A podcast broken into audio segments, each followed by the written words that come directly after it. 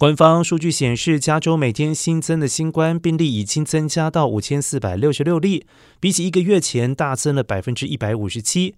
此外，根据卫生厅十二月一号公布的最新数据显示。加州因为确诊新冠住院的人数增加到三千七百九十三人，比起一个月前增加了百分之一百三十三。随着人们防疫态度放松，寒冷的天气将人们赶进室内。公共卫生专家已经在为今年冬季的新一波疫情做准备。除了新冠，医疗系统今年还得面对另外两种卷土重来的传染病：呼吸道融合病毒 （RSV） 以及流感。